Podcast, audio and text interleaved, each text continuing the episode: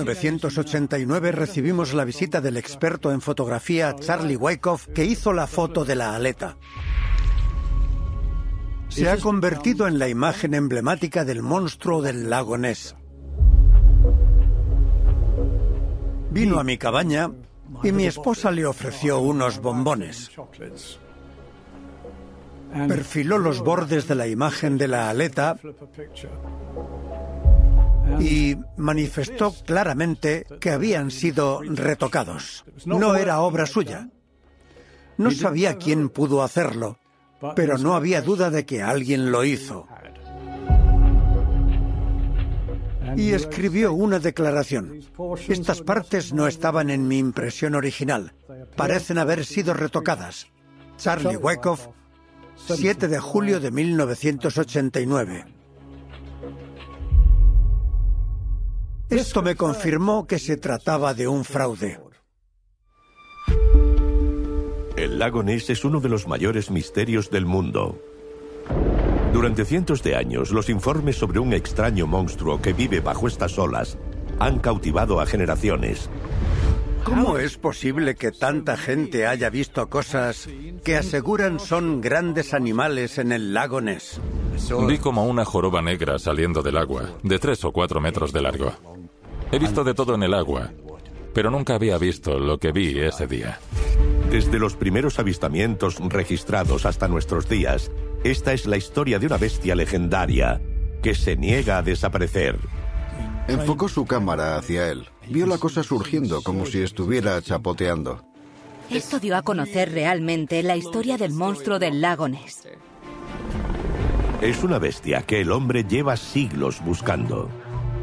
En la operación Dipscan se lanzó una bengala. Yo pregunté contacto y él dijo sí. Todos esperábamos ver aparecer algo en cualquier momento. Yo estaba muy nervioso, temblaba. Sin embargo, es una bestia cuya existencia se niega a aceptar la ciencia. No hay hechos. El cuento de hadas es precioso, pero necesitas pruebas para que te tomen en serio. Es claramente la parte del cuerpo de un gran animal no identificado. Fue un momento decisivo. ¿Puede el doctor Rains darnos garantía absoluta de que no hay engaño en esto? Absolutamente. Tuvo un impacto enorme en todo el mundo. Iba a destrozar una figura emblemática. El monstruo del lago Ness es una criatura que, según la lógica, no puede existir. ¿O sí? Hay mucha agua ahí fuera. Es un espacio enorme. Nosotros solo somos simples mortales. ¿Quiénes somos para decir que no hay nada ahí fuera?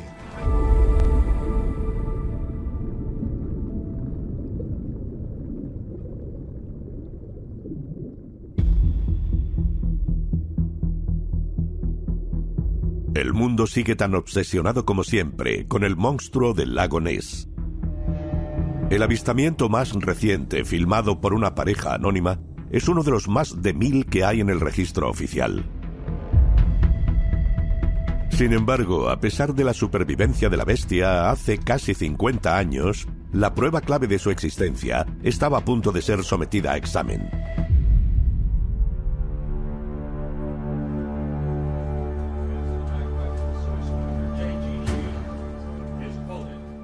Queremos mostrar al mundo científico que hemos empezado a abrir la rendija de la puerta. Nuestro único objetivo es conseguir que la comunidad zoológica de todo el mundo, así como otros científicos, analicen lo que hemos conseguido y que debatan lo que puede ser esa cosa. Y lograr suficiente interés para que los, científicos se atrevan a venir al lago Ness. A principios de los 70, la noticia de una fotografía que afirmaba haber captado la aleta del monstruo del lago Ness asombró al mundo. El abogado estadounidense y cazador de monstruos Robert Rhines dirigió la expedición. El fotógrafo Charlie Wyckoff se había encargado de las cámaras submarinas y el conservacionista Peter Scott había convencido a Nature, la revista científica más respetada del mundo, para publicar la imagen con un artículo de apoyo para el debate. Si estaba en Nature, era una prueba sólida. Era lo que había estado pidiendo la comunidad científica. Y la foto de la aleta era clave. La gente a la que le gustaba creer en monstruos encontró una prueba concluyente de que había un monstruo en el lago Ness. Después de tantos años, creíamos tener pruebas para convencer a la comunidad científica de que había grandes animales en el lago Ness. ¿Puede el doctor Rhines darnos garantía absoluta de que no hay engaño en esto? ¿Qué entiende por engaño? Que esa foto es auténtica. Fue tomada donde se indica y muestra lo que parece. Absolutamente.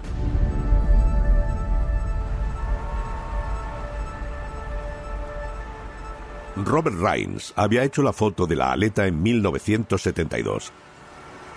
Ese mismo año regresa triunfante a Boston, su ciudad natal, para dar una conferencia sobre sus hallazgos. Esa noche entre el público hay un adolescente fascinado.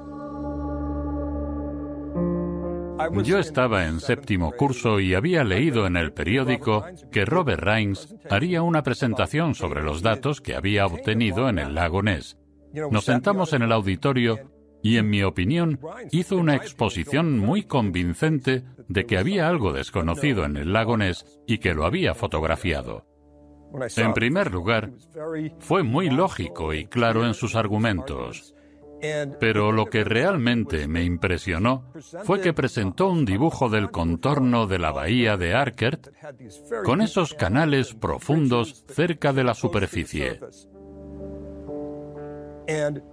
Enlazó los avistamientos del monstruo de forma que parecía tener sentido cuando nadaba sobre esos arrecifes poco profundos. Era la razón de por qué se podía ver el lomo o alguna parte del animal. Luego describió con gran detalle cómo tenía transductores de sonar fijos y cámaras estroboscópicas ancladas al lado de uno de esos canales. El sonar activaba la cámara estroboscópica y nos mostró las fotografías de la aleta. Yo fui testigo de eso, las vi. Era muy convincente, muchísimo. No tenía motivos para no creerlo. Todo tenía sentido tal como lo presentó. Me fascinó. Sí, se me quedó grabado.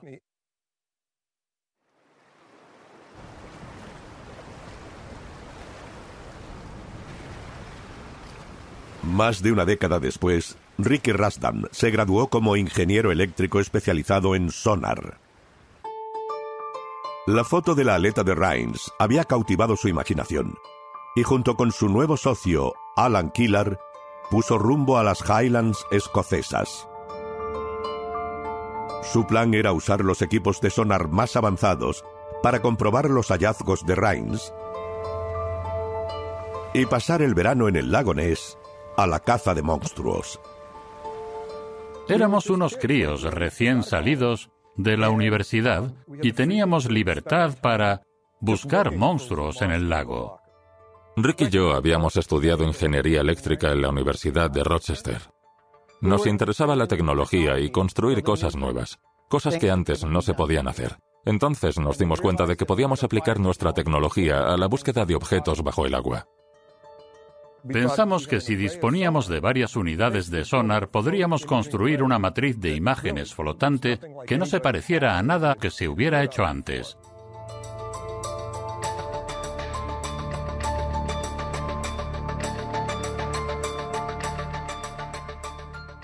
Podríamos desplazarla flotando y analizar el contorno submarino. Y nos dijimos, ¿por qué no la usamos para encontrar al monstruo del lago Ness? Podría funcionar. Elegimos el muelle de Temple para desplegar los equipos porque era donde Rhines había tenido los contactos de sonar y los fotográficos en la bahía de Arkert. ¿Impresionaron las fotos a sus colegas científicos cuando las vieron? La opinión unánime de los expertos en sonar es que sin duda detectamos grandes objetivos móviles de entre 6 y 10 metros de largo. La evidencia de Rhines era cautivadora y muy convincente. Nuestro enfoque fue que si teníamos algo que nos proporcionara algo más que fotografías, o sea, pruebas científicas reales de que estaba allí, valdría la pena. Estábamos encantados de estar allí y de lo que estábamos haciendo, y esperábamos que hubiera un monstruo en el lago y que nadara bajo nuestro equipo. Sí.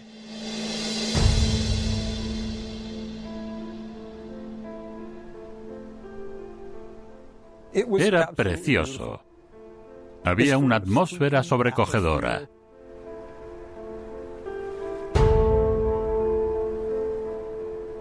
La niebla y la bruma se extendían.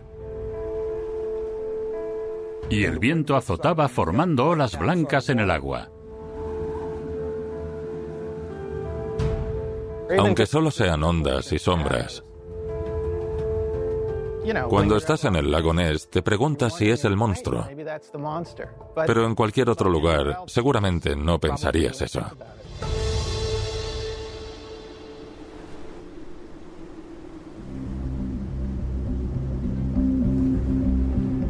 Tras unas semanas tomando lecturas detalladas de sonar de la bahía de Arkert, Ricky y Alan descubren grandes discrepancias con los estudios originales de Rhines.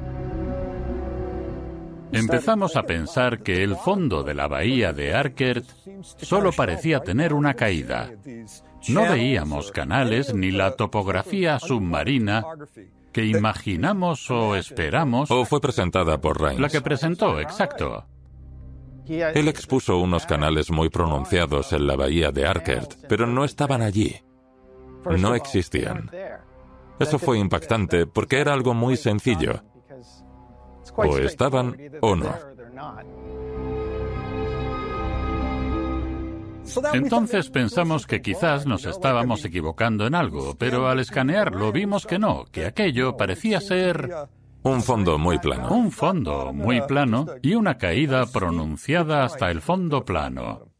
Nos pareció algo raro y nos preguntamos por qué. Confundidos por su descubrimiento, Ricky y Alan deciden averiguar más sobre cómo Rhines había llevado a cabo su expedición.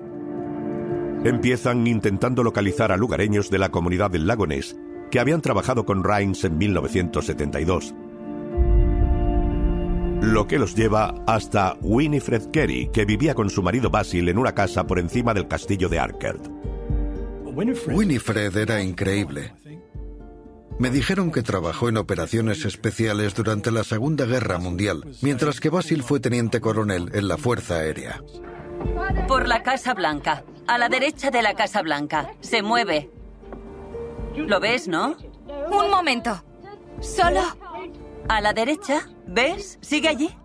Eran un par de personajes increíbles, parte del propio lago Ness. Winifred afirma que tuvo 18 o 19 avistamientos del monstruo. Cada vez que lo he visto, es como el fondo de un barco boca abajo, pero como con un poco de joroba y negro. A veces parece marrón oscuro. Lo que se ve es una joroba. Nunca he visto la cabeza o el cuello. Estaba totalmente convencida de lo que había visto y era una testigo muy convincente. Cuando Ricky y Alan hablan con Winifred, ella les cuenta que conoció a Rhines en su primera visita al lago Ness en 1971. Una tarde, tomando el té en su jardín, Rhines vio algo en el agua. Cogió su cámara y más tarde escribió un relato de ese momento. Dijo, en verano de 1971 vimos e intentamos fotografiar en el crepúsculo durante cinco minutos seis metros de joroba negra que se movía lentamente y sobresalía metro y medio de las tranquilas aguas de la bahía de Arkert antes de sumergirse. Cuando Robert Rhines vio al monstruo del lago Ness, sus sueños y su imaginación se hicieron realidad. El hecho de ver al monstruo en su entorno natural fue la prueba que necesitaba para perseguirlo y averiguar más sobre él.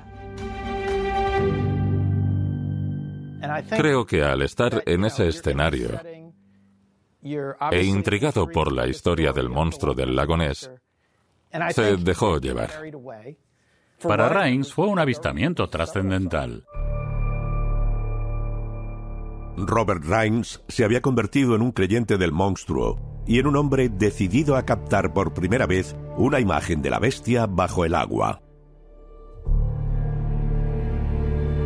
En 1972 organizó su expedición, pero Winifred Carey tenía más detalles que contar. Lo primero que dijo fue, ¿conocen esa foto de la aleta? Yo la hice para Rains. Y nos quedamos atónitos. O sea... ¿Qué quiere decir? ¿Cómo? ¿Por qué dice eso? Oh. Y luego explicó su técnica de ubicar al monstruo en el mapa. Le preguntamos, ¿podría enseñarnos cómo lo hace? ¿Cómo es?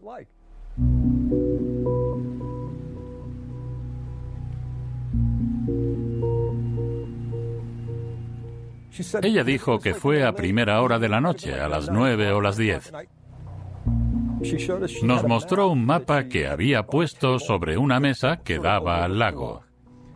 Tenía un péndulo y un lápiz. Sostuvo el péndulo sobre una cuerda sobre el mapa. Sobre el mapa. Y tenía el lápiz también. Cuando llegó al punto donde estaba el monstruo, el péndulo empezó a oscilar. Había al menos dos personas con ella, a las que informaba de las coordenadas donde creía que estaba el monstruo. Salieron y encendieron los faros de los coches para indicar las coordenadas a Rains, que estaba en el barco con el sonar.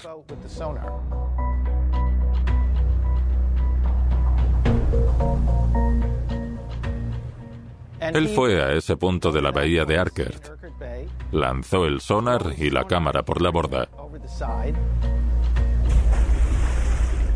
y tomó fotos de lo que encontraron. Esa fue la metodología para obtener la foto de la aleta. Nada que ver con lo que habían publicado. Nos quedamos impactados cuando oímos eso.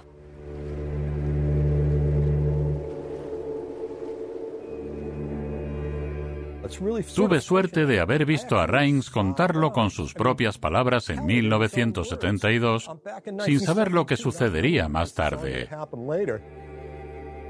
Él dijo claramente que la cámara y la unidad estroboscópica estaban fijadas al fondo, en el lado, en el lado del lago mirando hacia afuera, y que el monstruo pasó por allí, el sonar lo detectó y la cámara estroboscópica se disparó. Si todo eso ocurrió de la forma que nos estaban contando, ¿de qué podrían ser estas fotografías? Sí. ¿Qué fotografía? ¿Cómo puedes lanzar cámaras por la borda, hacer unas fotos y sacar esa bella imagen de la aleta? Para nosotros es asombroso que una publicación como Nature presentara las imágenes de la aleta, lo que añadía credibilidad a la afirmación de que había algo en el lago, cuando se basaba en una señora con un péndulo sobre un mapa orientando de noche a Robert Rains. Durante las semanas siguientes, Ricky y Alan conocen a otros vecinos que habían formado parte de la expedición de Rains. Dick Raynor había estado a bordo del barco la noche en que se hizo la foto de la aleta. Y él también tenía dudas sobre las prácticas de trabajo de Rains. Después de haber visto las fotos y los diagramas en Nature en 1975, me preocupó que no mostraran las cosas tal como fueron. El problema con la descripción del equipo de esa noche era que la cámara debería haber estado fijada en el fondo del lago, tomando fotografías de la misma vista todo el tiempo. Pero la cámara estaba suspendida en el agua. Las fotografías obtenidas muestran el movimiento de algo, y creo que es el movimiento de la cámara. Dick Raynor también tenía sus dudas sobre las fotos hechas durante la expedición de Rhines en 1975, publicadas también en el artículo de Nature. Una parecía mostrar la parte superior del cuerpo de la criatura. La otra, posiblemente su cabeza, que sería conocida como la imagen de la gárgola. En 1976, un año después de que se hicieran las fotografías, tuve la oportunidad de remar hasta la boya de señalización sobre el anclaje donde había estado amarrado el Hunter y descubrí para mi sorpresa que había tres metros de holgura en el cabo, lo que significaba que la boya podía describir un gran círculo. De ese modo, las cámaras con 12 metros de cuerda habrían llegado hasta el fondo. Y así es como se había tomado la serie de fotografías, incluida la de la gárgola.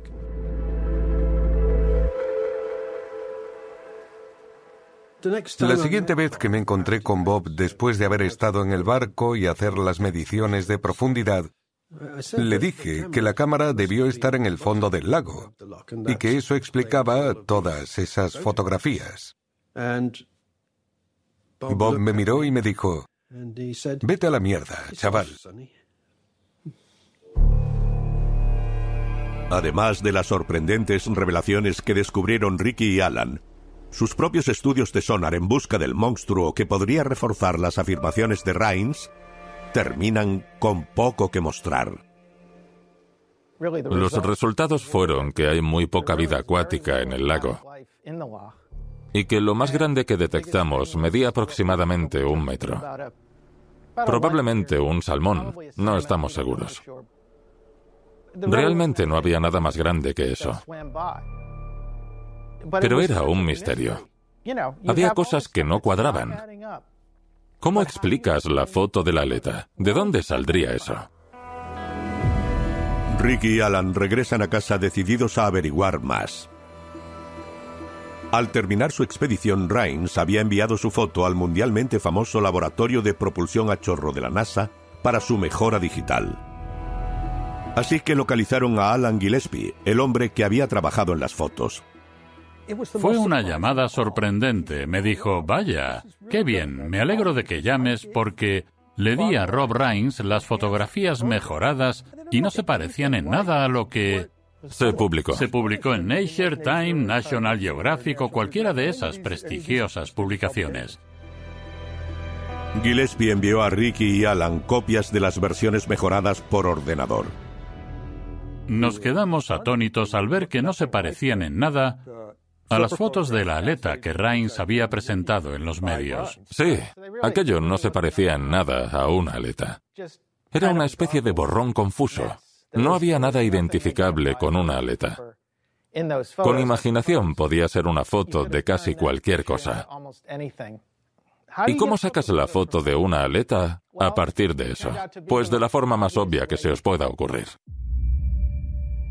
Alguien manipuló las fotos para poner la imagen de la aleta.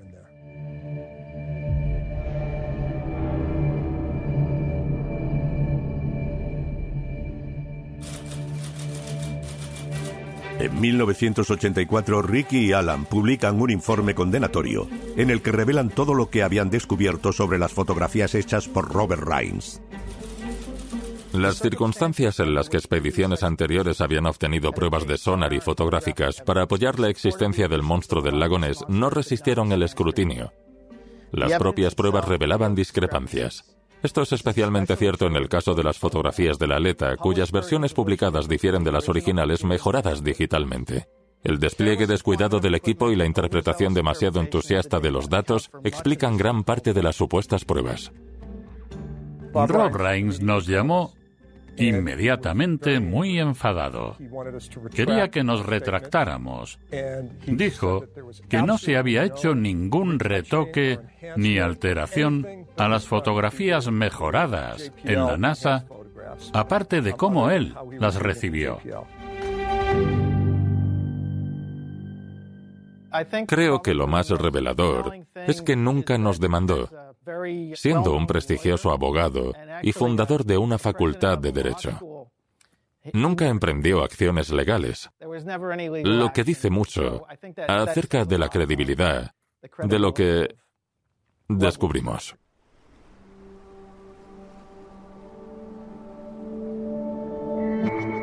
Este es el resultado de una expedición dirigida por un abogado cuya tarea es convencer. Recuerden que en lo que a él respecta había visto al monstruo del lago Ness y eso justificaba en su opinión su tarea que era la de convencer. Tenía que parecer que creían lo que decían y lo hicieron bien. ¿Puede el doctor Rhines darnos garantía absoluta de que no hay engaño en esto? ¿Qué entiende por engaño? Que esa foto es auténtica, fue tomada donde se indica y muestra lo que parece. Absolutamente. No tuvimos que hablar con nadie, no pretendíamos ir más allá de a donde fuimos. Podríamos haberle dado más bombo. Incluso nos invitaron a ir al programa de Johnny Carson, pero lo rechazamos porque nos teníamos que pagar el viaje. Y dijimos, no, no vamos a ir. La revelación de Ricky y Alan de que la fotografía de la aleta de Rhines era falsa nunca ocupó titulares, y el mundo nunca sabría si Rhines la retocó murió sin hacer ningún comentario público. En 1987, Dick Raynor decide investigar su sospecha de que la foto de la cabeza de gárgola no era más que escombros en el fondo de la bahía de Arkert. En aquel momento parecía que lo más probable era que hubiera algo en el fondo, pero no sabíamos qué era, aunque sí dónde estaba. Cualquiera podía ir con un barco a la zona, sumergirse con una cámara y bajar a observar. Y eso fue exactamente lo que hice. Doce años después de que se tomaran las fotos de la cabeza de Gárgola. Y en menos de un minuto la encontramos.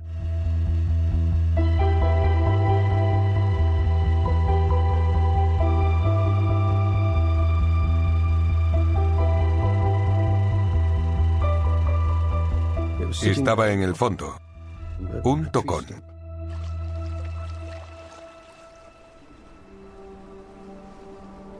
Con una de las pruebas más célebres del monstruo del lago Ness hecha añicos, se abren las compuertas del análisis. Adrian Shine tuvo conocimiento de un artículo publicado 15 años antes en el Sunday Telegraph. Oculto en las páginas centrales y titulado Fabricando un monstruo, afirmaba que otra foto de la bestia, quizá la más famosa, también era un fraude. Había un pequeño artículo sin fotografías que describía un engaño. No se mencionaba al cirujano y no había imagen. Y por eso nadie se había dado cuenta de que hablaba de la foto del cirujano. Para averiguar más, Adrian Shine se pone en contacto con un antiguo colega. David Martin había trabajado en el proyecto de Shine del Lago Ness y ahora vivía en Londres. Era diciembre de 1990 y recibí una llamada de Adrian Shine. Quiero que leas un artículo muy interesante. Parece que tiene algo que ver con la fotografía del cirujano, aunque no la menciona. ¿Podrías investigar eso? Voy a leer las partes más importantes. En 1934, el Daily Mail asombró al mundo con la primicia fotográfica del siglo. Una foto gigante de media página y otras más pequeñas que mostraban un largo cuello reptiliano y una cabecita que se abría paso inconfundiblemente entre las olas del lago. El hombre que afirmó haber tomado la foto era R.K. Wilson, un cirujano del West End. El artículo sugiere que la foto era falsa y formaba parte de un plan ideado por Marmaduke Wetherell. Wetherell fue un cazador contratado por el Daily Mail en 1933 para localizar a la bestia cuando la fiebre por el monstruo se apoderó de la nación. Tras afirmar haber encontrado sus huellas, Wetherell fue despedido y humillado públicamente cuando descubrieron que eran falsas. Ahora se sugería que buscó vengarse.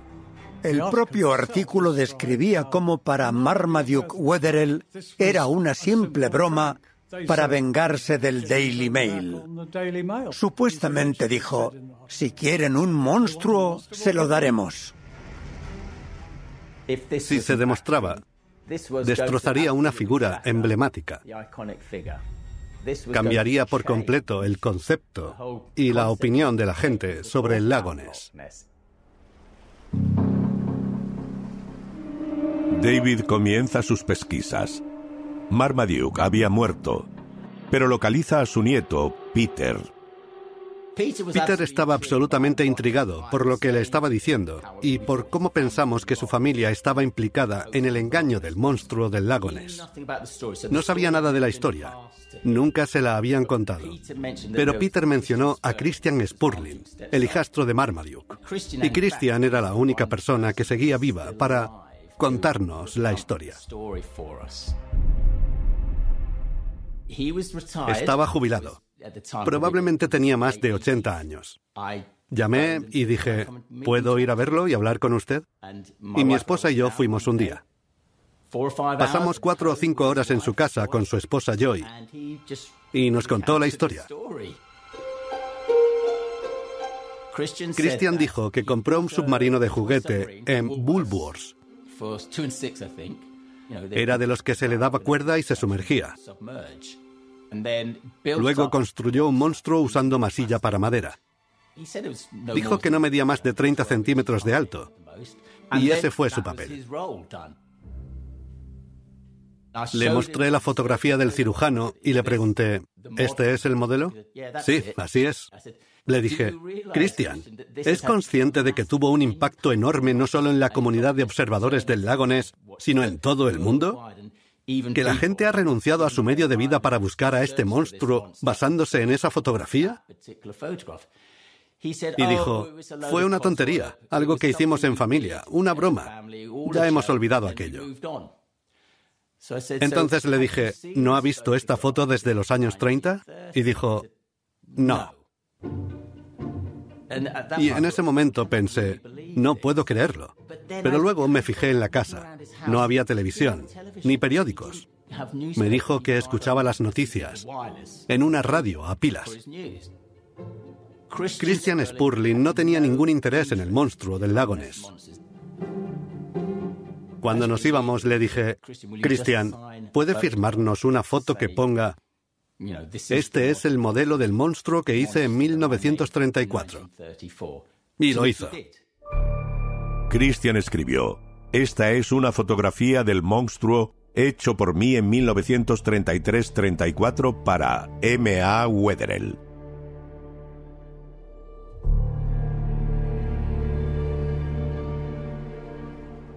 ¿Qué hicimos a partir de ahí? Lo que teníamos que hacer era encontrar pruebas que confirmaran que el cirujano no hizo la fotografía.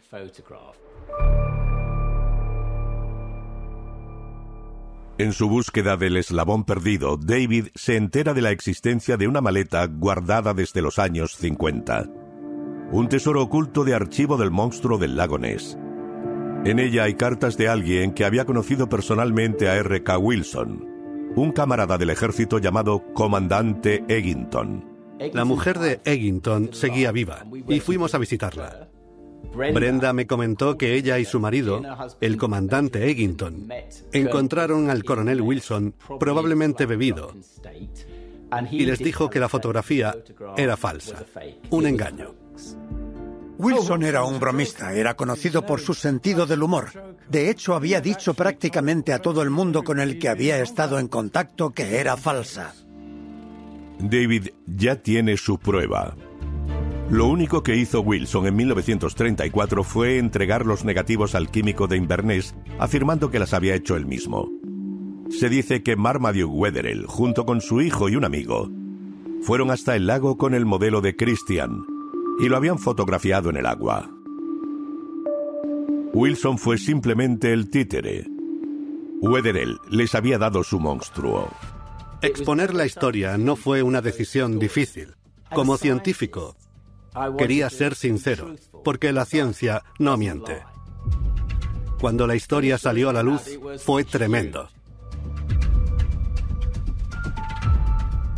Dio la vuelta al mundo. Me llamaron periódicos de Australia y el New York Times me entrevistó en mi casa.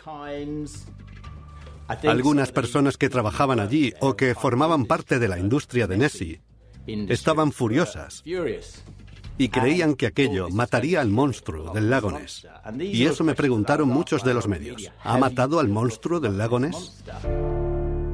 Mi jefe en la exposición estaba obsesionado con que acabara con su negocio, pero no creo que lo hicieran, creo que no supuso mucha diferencia.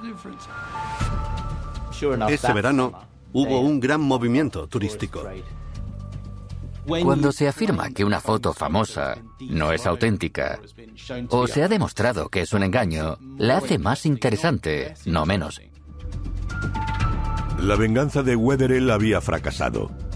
En su momento había hecho mundialmente famoso al monstruo, y ahora el descubrimiento de su engaño lo había magnificado aún más. El monstruo del lago Ness estaba arraigado en la cultura pop mundial. Era conocido en todo el mundo. De hecho, ahora era ella y se llamaba Nessie. Durante 50 años el monstruo había permanecido.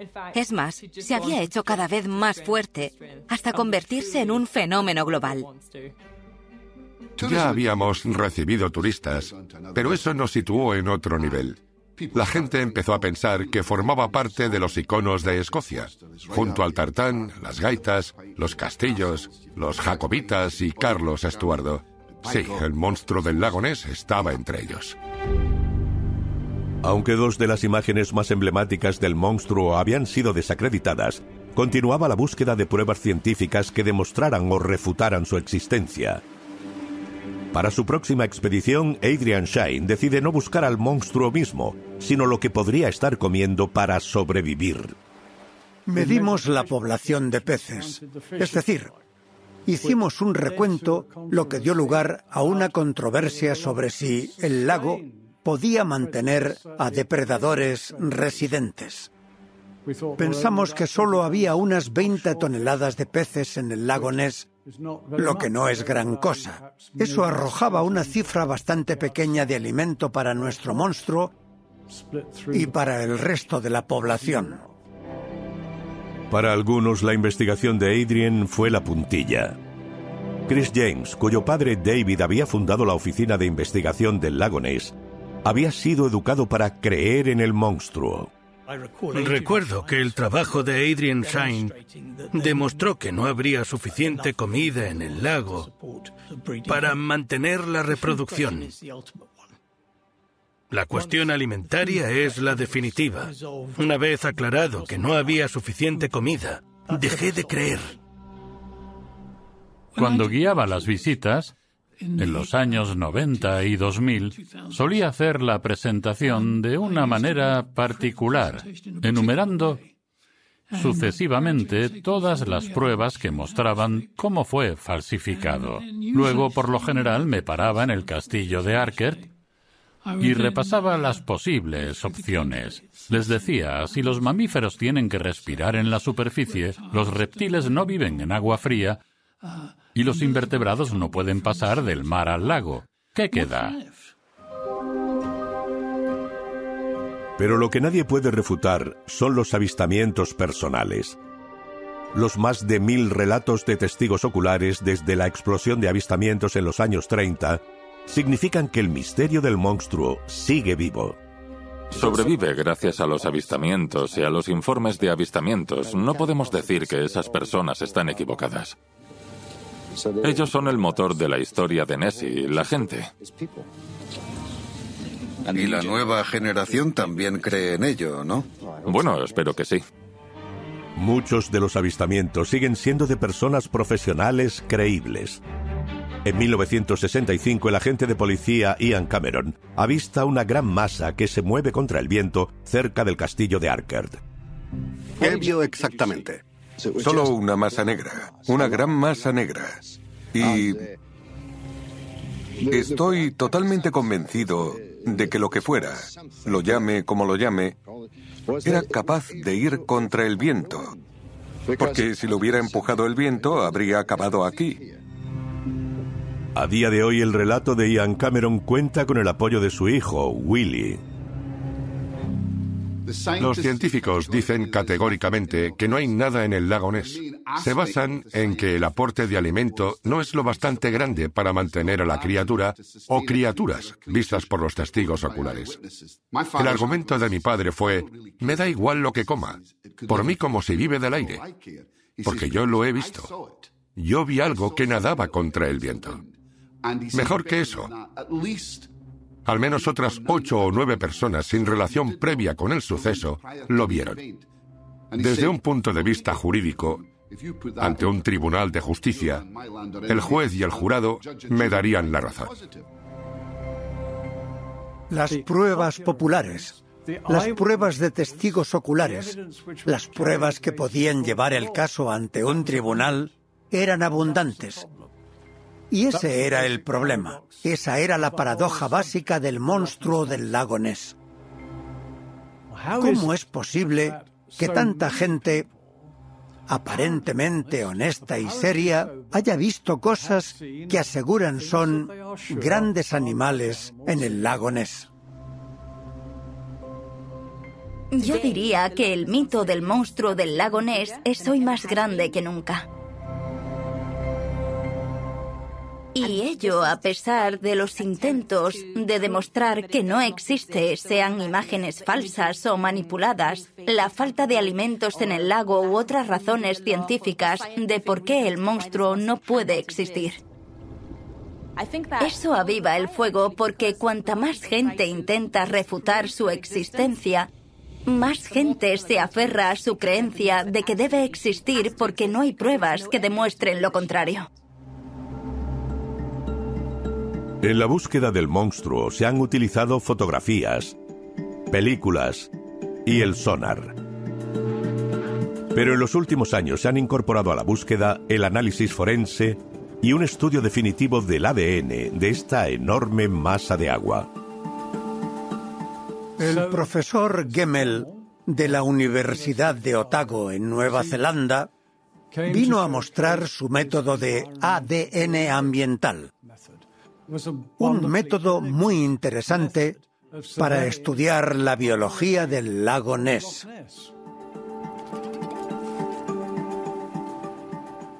Estamos familiarizados con la idea de que se puede tomar una muestra de tejido y analizar su ADN, pero los científicos utilizan cada vez más fragmentos de tejido que los organismos desprenden en el medio ambiente y que pueden recogerse tomando muestras de ese entorno.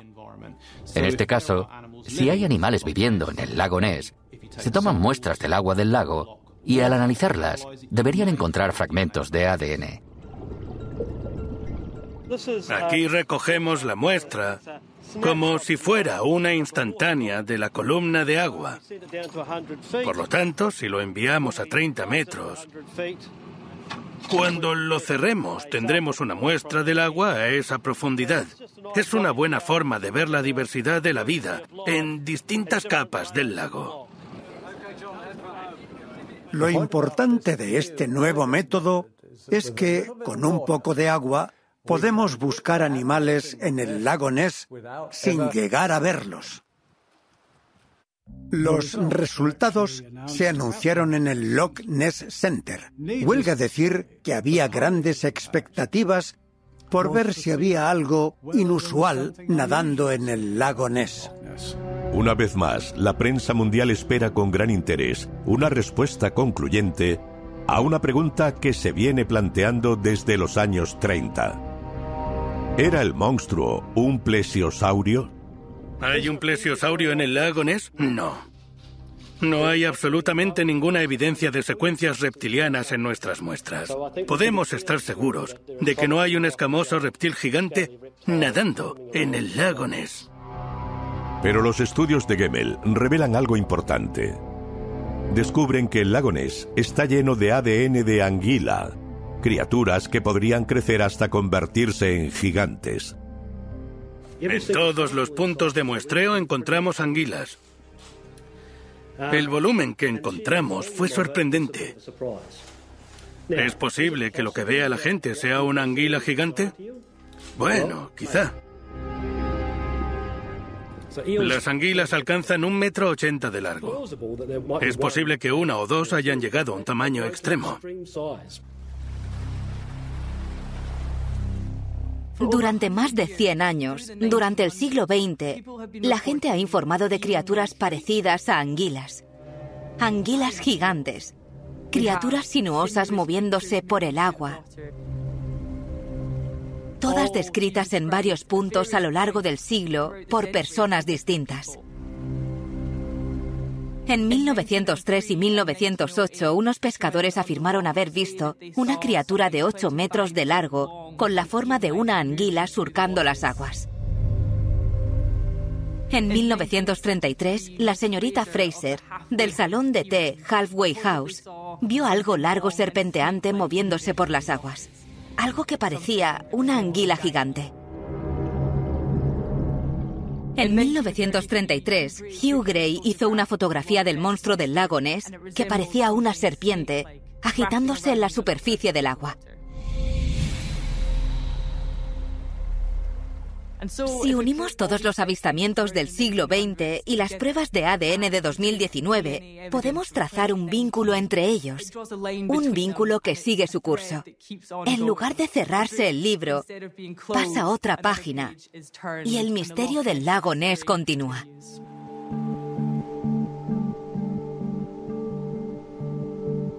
Aún hay más testigos que se animan a formar parte de la historia del lago Ness. Gary Campbell era un contable que vivía cerca del lago y no tenía ningún interés en el monstruo. Un día estaba sentado en un aparcamiento junto al lago Ness haciendo papeleo en mi coche. Era marzo de 1996. Vi como una joroba negra que salía del agua y volvía a sumergirse casi a la mitad del lago. Pensé, será mi imaginación. La mejor manera de describir lo que vi es que era una mini ballena, de 3 a 4 metros de largo como máximo. Era negra y brillaba en el agua. Sin cabeza, sin dientes, sin jorobas, sin cola saliendo al final, solo algo así. Y luego volvió a salir. Y esa fue la definitiva, cuando volvió a salir. Pasó muy rápido. Más tarde averigüé que era muy común. La gente no suele ver nada en el lago durante mucho tiempo.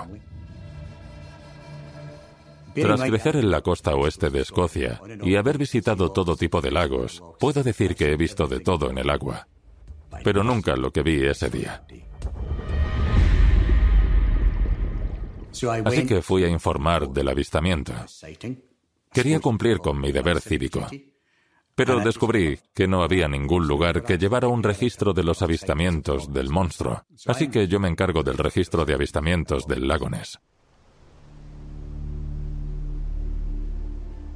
Desde inicios del siglo XX, el monstruo del lago Ness ha cambiado profundamente la vida de quienes han venido a buscarlo. Ha redirigido por completo la vida de muchos que acudieron, primero por curiosidad, y después quedaron enganchados por esa criatura que vivía en las aguas. A Tim Dinsdale, ingeniero aeronáutico, el lago Ness le cautivó por completo. Para un niño de siete años es muy importante decir a sus compañeros que su padre es cazador de monstruos. Para mis hermanos, esa fue la historia de nuestra infancia y tuvo un profundo efecto en nuestra vida adulta. Robert Rhines, que había visto el monstruo del lago Ness y estaba convencido de que era auténtico, dedicó gran parte de su vida a demostrárselo a los demás. Creo que su principal motivo era la persuasión como cabría esperar de un abogado. Era feliz cuando manipulaba a la gente para producir unas convincentes medias verdades. Lo desprecio por su incapacidad para hacer las cosas bien. Creo que la razón por la que Peter Scott se jugó el cuello fue por la foto de la aleta. Era un naturalista y esa cosa parecía animada, parecía real. Era una aleta. La tecnología lo cegó. Esa tecnología estadounidense estaba levantando el velo. Todavía existe una comunidad de personas de mi generación que estuvo activa en los 60. Todos somos buenos amigos y sabemos que probablemente perdimos el tiempo, pero entonces no lo sabíamos. Adrian Shine llegó a las orillas del lago con el objetivo de refutar la existencia del monstruo del lago Ness. Y sin embargo, 50 años después, sigue junto a la orilla del lago. Real o no, el monstruo le atrajo y cambió el curso de su vida.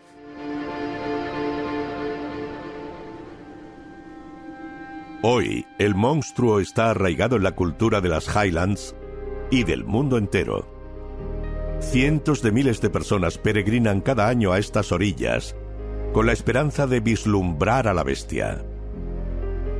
Es un misterio que nunca podemos olvidar. Hay mucha agua. Es un espacio enorme. Nosotros somos simples mortales. ¿Quiénes somos para decir que no hay nada ahí fuera? El monstruo del lago Ness siempre sobrevivirá. Da igual los proyectos científicos que se lleven a cabo para refutar su existencia, porque elude a la ciencia, elude a esa gente tan inteligente y astuta que intenta atraparlo. El monstruo ocupará para siempre su lugar entre lo maravilloso y lo misterioso. Es un fenómeno cultural. Queremos creerlo y cuanto más lo creamos, más real será en nuestras mentes. Casi todas las personas del planeta conocen la existencia del monstruo del lago Ness. En las Highlands de Escocia, en la región más remota de Europa, hay una bestia que vive en un gran lago y que nadie puede ver. Nadie sabe si está ahí o no, pero todos esperan que sí.